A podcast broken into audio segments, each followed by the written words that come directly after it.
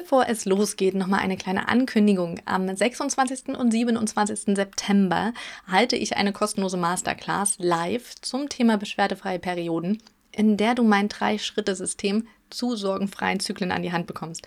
Natürlich mit sofort umsetzbaren Übungen und ganz viel Motivation und Zuversicht.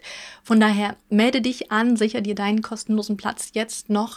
Es wird keine Aufzeichnung geben. Alle Infos, die Uhrzeiten und deine Möglichkeit, dich zu registrieren, findest du auf www.fraulichkeit.de slash masterclass. Hallo und herzlich willkommen zurück zu Zyklusgesundheit leicht gemacht mit Anne Lippold, deiner Zyklusexpertin. Ich habe nach 15 Jahren Leidensgeschichte mit Regelschmerzen, Stimmungsschwankungen und Co. es innerhalb von drei Monaten selbst geschafft, mich zu heilen und davon zu befreien und mein heutiges Ziel ist es, in 20 Jahren keine Frau, keine gesunde Frau mehr mit Regelschmerzen leiden zu sehen. Und du kannst mir dabei helfen, indem du diesen Podcast fleißig weiterempfiehlst, damit so viele Menschen wie möglich davon erfahren und davon profitieren. Unser heutiges Thema ist Zyklusgesundheit für Introvertierte. Und das liegt mir besonders am Herzen, da ich mich selbst auch eher als introvertierte Persönlichkeit definiere das mag man zwar kaum glauben, da ich auf Social Media viel unterwegs bin, ähm, auf Konferenzen immer wieder auftrete, als Female Speaker, in Interviews etc. Aber tatsächlich fällt es mir nur bei diesem Herzensthema von mir hier, der Zyklusgesundheit, so leicht darüber zu reden, weil ich so begeistert davon bin. Und bei allen anderen Punkten ähm, in meinem Leben mag ich es dann doch, wenn ich mich erstmal hinter jemanden verstecken kann, bis ich die Situation, die Lage gut abgecheckt habe und mich auch wohl und sicher fühle. Und diese Folge ist aber nicht nur spannend für all diejenigen, die introvertiert sind, sondern auch für alle Extrovertierten da draußen, denn einmal kriegt ihr dadurch mehr Verständnis für die Hürden der Intros und Zusätzlich schwankt ja auch unser Intro- und Extrovertiertsein je nach Zyklusphase und deswegen ist bestimmt auch für die Extros hier was mit dabei. Genau, je nach Zyklusphase schwankt unser Bedürfnis mal nach Abgrenzung. Unsere Stressresilienz ist unterschiedlich hoch, das heißt, mit wie viel Stress wir gut zurechtkommen, ohne uns überfordert oder überreizt zu fühlen. Unsere Ruhezeit, die wir brauchen, um unsere Akkus wieder aufzuladen, ist unterschiedlich lang. Und mir fiel es früher total schwer zu akzeptieren, dass es Zyklusphasen gibt, in denen ich noch mehr Abgrenzung und noch mehr Pausen brauche. Vor allem, wenn ich mich mit anderen vergleiche. Denn womit vergleichen wir uns denn dann? Es ist ja selten die komplette Persönlichkeit mit all ihren Ausprägungen, sondern mit dem, was die Leute zeigen.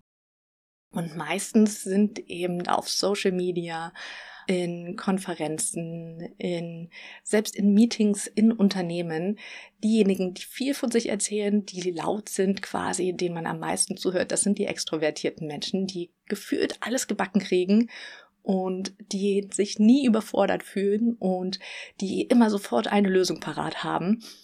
Und es hat eine Weile gebraucht, bis ich verstanden habe, dass die ja einfach nur wenig über ihre Probleme reden. Und dass ich mich ja vor allem dann vergleiche, wenn ich an mir selbst zweifle und wenn also mein Introvertiertsein extrem gerade zur Ausprägung kommt.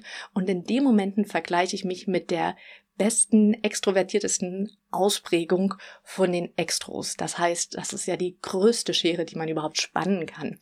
Und mir hat es tatsächlich ein bisschen geholfen, als ich immer mehr auch im Zyklus geguckt habe, wann habe ich dann auch so leicht extrovertierte Tendenzen? Wie geht's mir denn dann eigentlich? Wie viel krieg ich dann gebacken? Wie gut komme ich dann in Menschenmengen zurecht? Und wenn ich das dann mit den introvertierten Seiten der Extros vergleiche, dann komme ich da schon deutlich näher und fühle mich deutlich weniger minderwertig. In den Gesprächen mit anderen Intros habe ich festgestellt, dass es tatsächlich sehr vielen Intros so geht, dass sie das Gefühl haben, einfach nicht gut genug zu sein, weil Extrovertierte in unserer Gesellschaft natürlich auch deutlich mehr Aufmerksamkeit kriegen, dadurch auch deutlich mehr Lob und Zuspruch kriegen, als wir Introvertierten, die erstmal lernen müssen, über unsere Erfolge überhaupt zu sprechen. Und ja, dieses Grundgefühl, nicht so gut zu sein wie die andere Hälfte der Menschheit, das macht einem schon ganz schön zu schaffen. Deswegen, wenn es dir so geht und du dich da drin wiederfindest, dann mach dir einfach bewusst, wir Intros sind genauso viel wert wie extrovertierte Menschen. Und auch extrovertierte Menschen haben ihre stillen Phasen. Davon merken wir nur meistens nicht, weil, Trommelwirbel, sie dann still sind. Diese introvertierten Phasen, wo das Introvertiertsein besonders stark oder sich überhaupt erstmal ausprägt, je nachdem, wo du dich sonst einordnest, ist vor allem der innere Herbst und der innere Winter, also die ein, zwei Wochen vor der Menstruation und auch die Periode selber, weil uns da einfach das hohe Östrogenlevel in unserem Blut fehlt.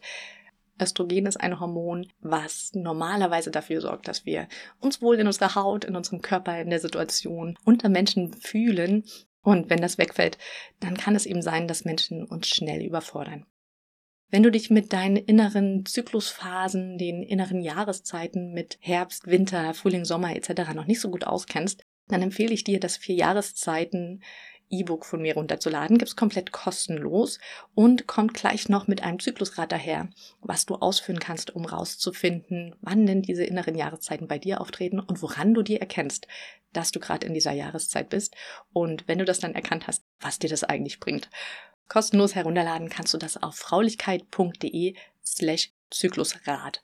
Wie das Rad, das sich dreht, mit D Dora am Ende. Was ich sehr, sehr lange Zeit gemacht habe, ist, dass ich mir einfach nicht eingestanden habe, dass ich im inneren Herbst und Winter um die Menstruation herum eigentlich noch mehr Ruhebedürfnis, noch mehr Rückzugsbedürfnis habe als sonst. Und was passiert dann, wenn wir in den Momenten über unsere Grenzen hinweggehen, unsere Bedürfnisse erfüllen? Wir sorgen dafür, dass diese Zyklusphasen echte Herausforderungen werden. Denn dann kommt es erst recht zu Stimmungsschwankungen, PMS, also in der Phase vor der Menstruation zu Beschwerden wie Brustspannen, Kreislaufbeschwerden, nächtliche Durchschlafschwierigkeiten, Schweißausbrüche etc. und während der Menstruation zu den Regelschmerzen und vor allem einer starken, heftigen Blutung. Ich sage auch ganz gern, dass PMS die Skala deiner Erschöpfung ist und dir quasi zeigt, wie sehr du auf deine Grenzen geachtet hast, wie sehr du deine Bedürfnisse geachtet hast, beziehungsweise wie sehr du sie missachtet hast, dass es zu einer körperlichen und mentalen Erschöpfung kommt. Aber damit ich diese Grenzen achten und Bedürfnisse achten kann und eben nicht mehr zukünftig über sie hinweggehe, muss ich sie ja erstmal erkennen und spüren können.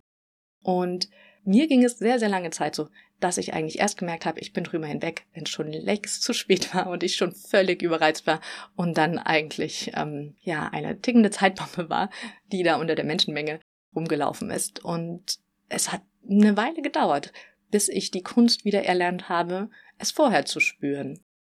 Weil es dir genauso geht, was kannst du tun, um dahin zu kommen?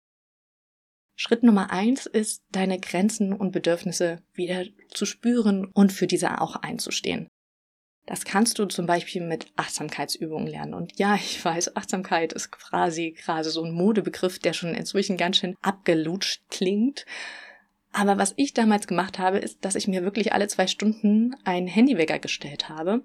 Und immer wenn er geklingelt hat, habe ich, egal wo ich gerade bin, egal was ich gerade gemacht habe, ganz kurz innegehalten und mich gefragt, erstens, wie fühlt sich gerade mein Körper an? Wo bin ich vielleicht verspannt oder halte ich den Atem an? Atme ich vielleicht nur ganz flach? Und was von dieser Anspannung kann ich jetzt eigentlich sofort wieder loslassen? Frage Nummer zwei.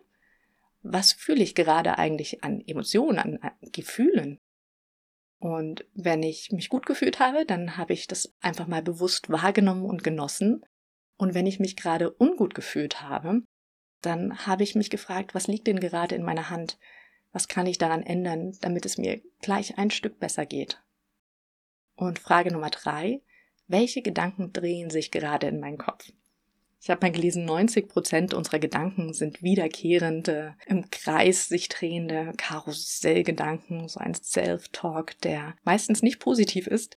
Zum Beispiel, oh, ich kann nichts, oh, das habe ich wieder nicht gebacken gekriegt, oh ja, das war ja klar und so weiter. Und wenn ich mir mal bewusst zuhöre, dann kann ich mich nämlich auch fragen, ist das denn wahr? Und alle zwei Stunden habe ich mir, wie gesagt, diese drei Fragen gestellt, mit den Folgefragen, die dazugehören, und habe dadurch erstmal gelernt, auch schon früher mitzukriegen, wann kommt denn diese Anspannung wieder in meinem Körper? Oder welche Gefühle sind denn da eigentlich gerade in mir? Weil ich in meiner Kindheit nicht gelernt habe, ständig darauf zu achten, wie ich mich fühle und die Gefühle, die ich habe, auch einen Namen zu geben, geschweige denn die auszusprechen. Und ich habe ganz sicher auch nicht gelernt, auf meine Gedanken acht zu geben.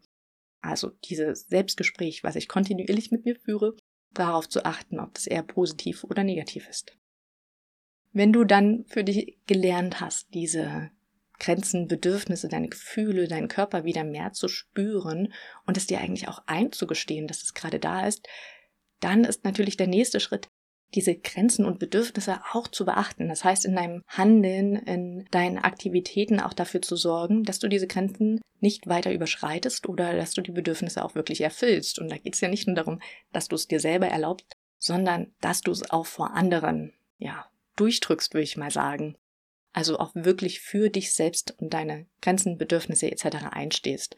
Und ich habe das Gefühl, dass uns Intros das besonders schwer fällt, weil wir dafür einfach mal den Mund aufmachen müssen und sagen müssen, wie es uns geht und was wir brauchen und ja ganz viel von uns selbst mitteilen müssen, ohne unbedingt vorher Tage, Wochen lang an der Formulierung gefeilt zu haben, sondern es wäre tatsächlich am besten in dem Moment, wo ich merke, mir ist es gerade hier viel zu viel auf dem Spielplatz mit tausend schreienden Kindern drumherum und noch mehr Eltern und am besten noch Hunden, die vor dem Tor sitzen und jedes Fahrrad und jedes Auto anbellen.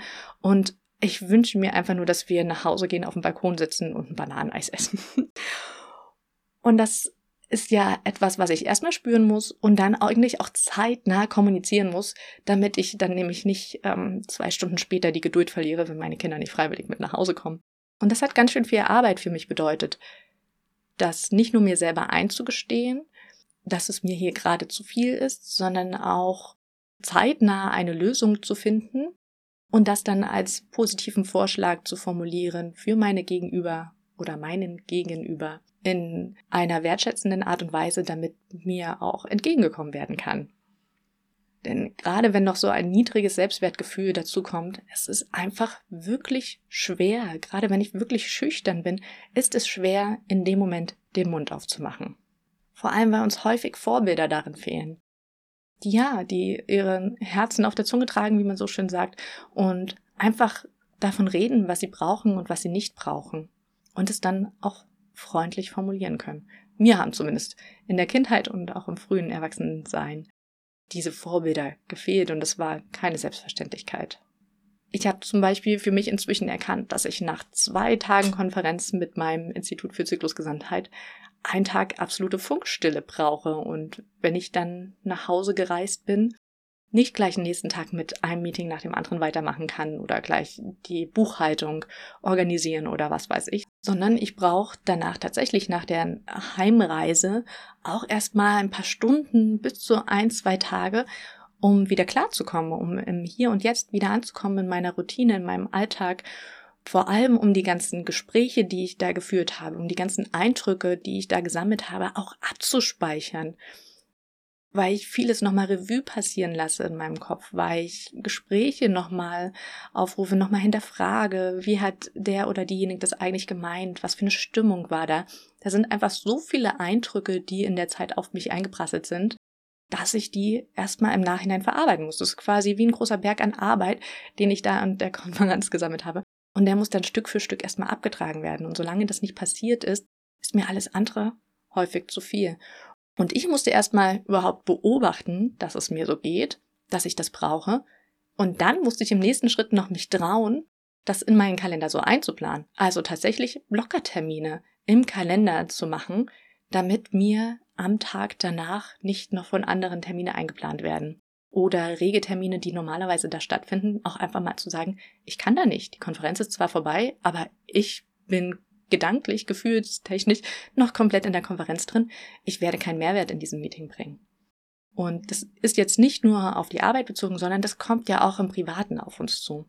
Ich durfte zum Beispiel auch letzte Woche erst wieder lernen, dass ich nach acht Stunden Videodreh für meinen Online-Kurs gegen Menstruationsbeschwerden der kommt übrigens im Herbst raus, also trag dich schon mal in die Warteliste ein unter fraulichkeit.de slash Menstruationsbeschwerden.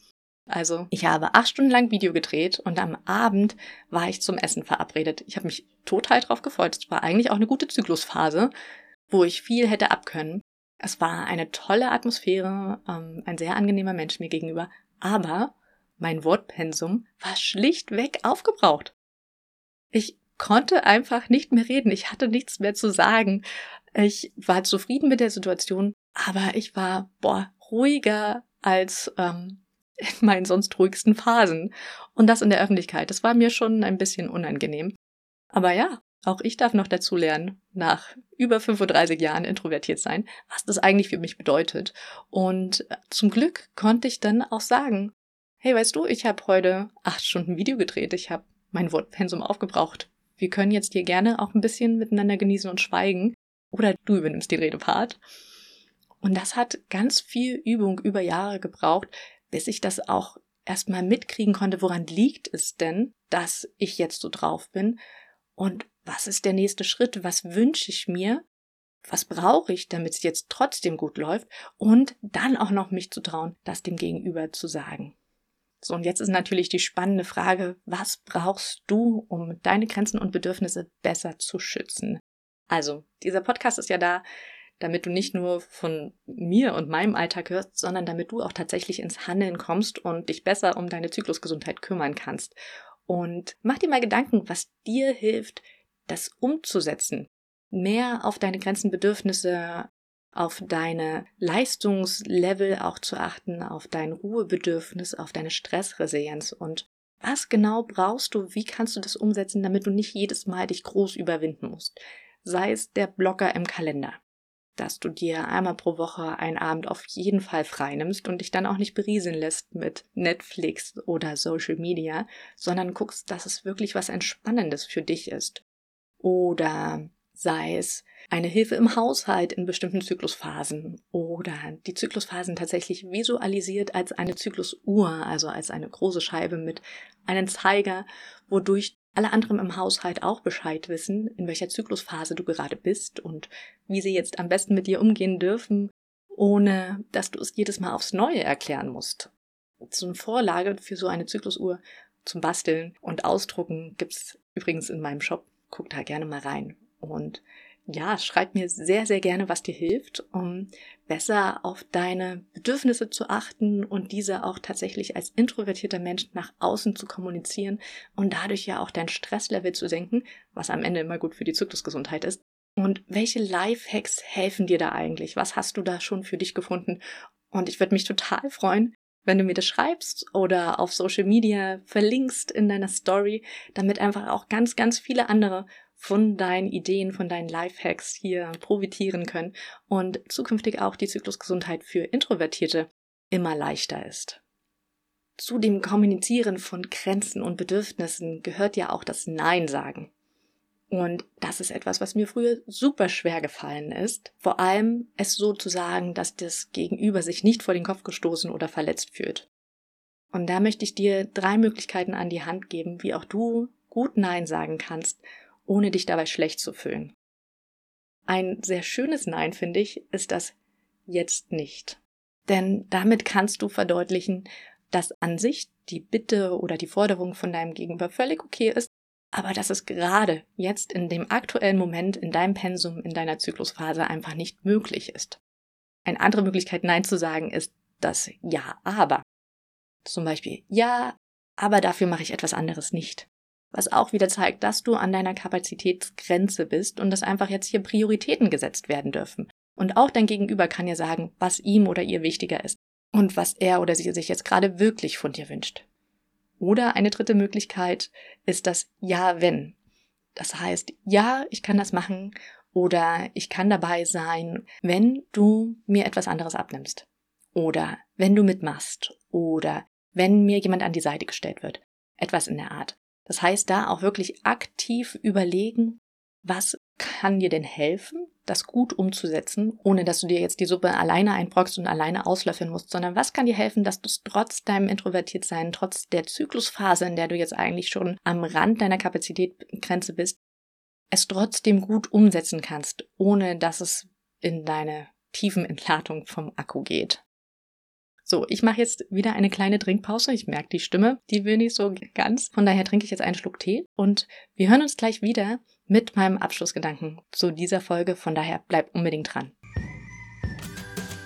Bei Anne in der großen Zyklusuni gewesen zu sein, war das größte Geschenk.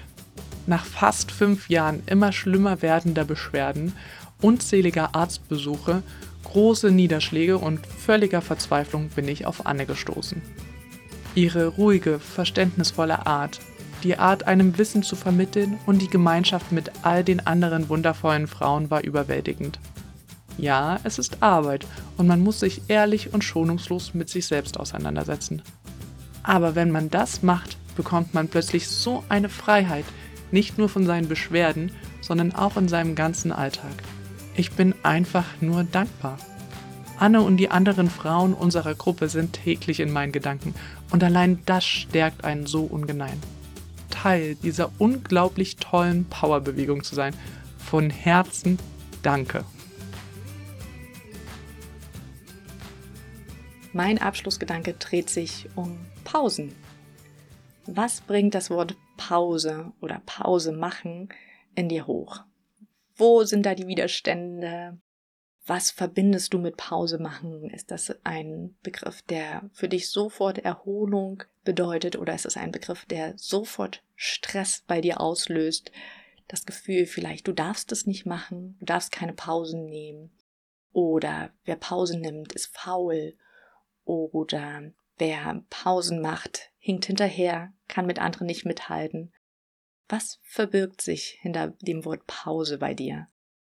Und wenn du das für dich rausgefunden hast, was für negative Einstellungen, Glaubenssätze du mit Pausen eigentlich verbindest, dann schau mal, was eine positive Alternative dazu wäre. Zum Beispiel, ich darf Pausen machen. Oder Pausen tun mir gut. Oder durch Pausen sammle ich die Kraft für meinen Alltag oder meine Aufgaben. Oder ich muss mir Pausen nicht verdienen. Pausen gehören zum Leben dazu.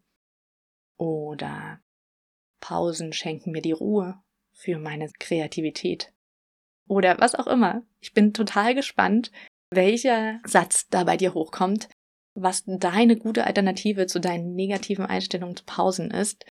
Und lass es mich gerne wissen. Auf Social Media findest du mich ja überall unter den Namen Fraulichkeit oder schreib es in die Kommentare hier zu dem Podcast. Und ja, ich glaube, Pausen sind einfach essentiell. Wir laden unser Handy, wir laden unseren Laptop, wir sorgen dafür, dass unsere Kinder genügend Schlaf bekommen und nicht überreizt werden. Und selbst wenn sie keinen Mittagsschlaf mehr machen, dann, dass sie zumindest so eine kleine Ruhephase haben, um nicht völlig durchzudrehen und am Abend großes Geschrei zu haben. Also warum achten wir darauf nicht auch bei uns? Und Jetzt bist du dran. Welchen Satz willst du zum Thema Pausen in den nächsten Tagen dir auf die Fahne schreiben? Und ja, das waren meine Gedanken dazu für heute. An alle Extrovertierten da draußen, wenn ihr auch eine Folge zur Zyklusgesundheit für Extrovertierte wollt, dann lasst es mich gerne wissen. Schreibt mir einfach auch auf allen Social Media Kanälen mit dem Namen Fraulichkeit. Und ich würde mich total über deine Bewertung freuen. Am besten natürlich wenn es eine 5-Sterne-Bewertung ist auf dem Podcast-Portal, wo du mich gerade hörst. Und wenn du noch keine 5 Sterne geben kannst, dann schreib mir sehr, sehr gerne, was du noch brauchst, damit es eine 5-Sterne-Bewertung wird. Denn ich mache ja diesen Podcast hier nicht zur Selbstdarstellung, sondern um mein Ziel zu verfolgen, dass in spätestens 20 Jahren alle gesunden Frauen beschwerdefreie und sorgenfreie Zyklen erleben. Und deshalb ist dieser Podcast hier für dich und soll dir helfen und dir gefallen. Also schreib mir gerne, was du dir noch wünschst und ich freue mich von dir zu hören.